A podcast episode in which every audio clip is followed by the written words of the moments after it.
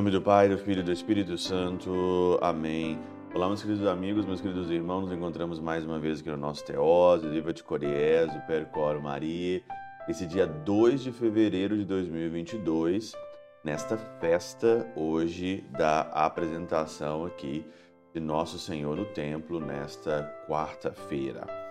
Hoje, festa da apresentação, hoje também é festa de Nossa Senhora da Candelária, festa das luzes.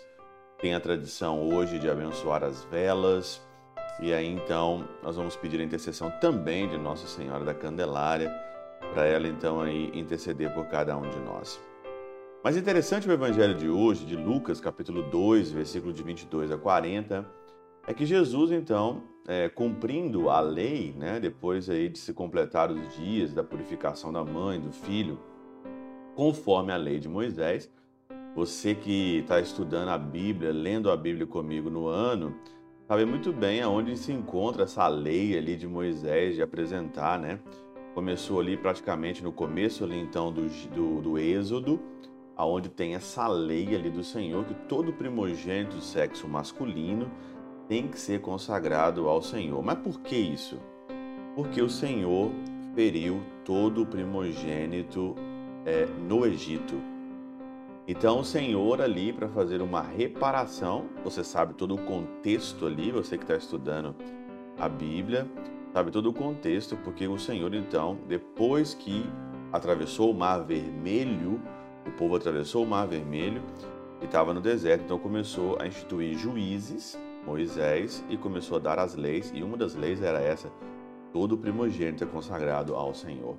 Então, Jesus foi e ofereceu o sacrifício ali, o oferecimento dos pobres, é, dois, é, um par de rolas e dois pombinhos, ordenado pela lei ali do Senhor, e se apresentou então ali no templo. Temos aqui também as duas figuras, né? O Simeão e a Ana.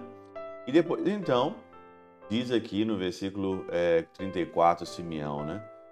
Simeão os abençoou e disse a Maria, a mãe de Jesus: Esse menino vai ser causa tanto de queda como de reerguimento para muitos em Israel.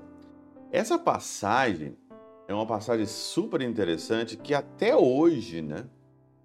Até hoje a vida de Jesus ela é um sinal de contradição. Até hoje, né?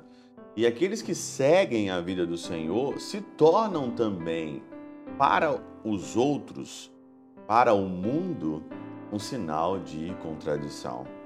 Orígenes aqui na Catena Aura diz o seguinte: tudo que a história narra de Cristo é alvo de contradição.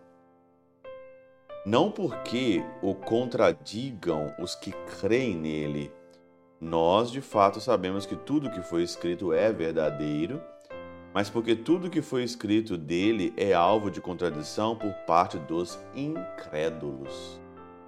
Então, por parte das pessoas que não acreditam, de fato a vida de Jesus é um sinal de contradição, tanto de queda como de reerguimento para muitas pessoas e até hoje isso. Quando você olha para a vida dos cristãos, quando você olha para a nossa vida, você vê o nosso comportamento diante de todas as circunstâncias, nós somos também sinal de contradição, mas é isso. Não tem como escapar aqui de ser um sinal de contradição. Você tem que ser um sinal de contradição. E aqui é que está o grande ponto. O problema é que nós queremos ser muito normais, nós queremos ser muito como que os outros, mas simplesmente o fato de você levar a sério a sua vida cristã, levar a sério o seu batismo, levar a sério a sua crisma, levar a sério mesmo, né? eu sou cristão, eu carrego uma cruz no peito, eu quero seguir os passos do Salvador, não tem como você escapar a não ser um sinal de contradição. Por quê? Porque eu acho, não só acho, mas tenho absoluta certeza que o teu comportamento, o teu testemunho, aonde você está, ele tem que ser um sinal de contradição, ele tem que ser um sinal contrário à libertinagem, à, ao ambiente amoral que nós estamos vivendo, né? Onde tudo é permitido, onde tudo é te permitido, também é permitido aos cristãos, mas nem tudo convém a cada um de nós. Quando Paulo diz isso, que nem tudo convém, não seja uma marionete, não seja uma Maria vai com as outras, não é porque todo mundo faz que você tem que fazer. Você traz no seu peito, você traz nas suas mãos um sinal que é o sinal de contradição, que é o sinal da cruz. São Basílio Magno né, e São Gregório de Nícia vai dizer claramente aqui, ó, com propriedade, a cruz é chamada pelos, pela Escritura sinal de contradição. Números 21, 9. Pois diz que Moisés fez uma serpente de bronze e pôs por sinal. A cruz de Cristo já é um sinal de contradição. As pessoas achavam ali que Jesus Cristo estava uh, perdido, que tinha sido fracassado. E ali foi um sinal de contradição da ressurreição, da alegria de viver para o Cristo. Aquilo ali já foi um sinal de contradição. O meu ponto de discernimento é esse. Né? Se você não está sendo um sinal de contradição na tua casa, na tua família, onde você está, se você não está sendo um sinal de contradição, é porque você não está sendo verdadeiramente cristão. Você está sendo uma enganação. Você está sendo uma Maria, vai com as outras, está fazendo o que todo mundo está fazendo. Não está seguindo aqui passos, aqui não está seguindo o legado de Cristo.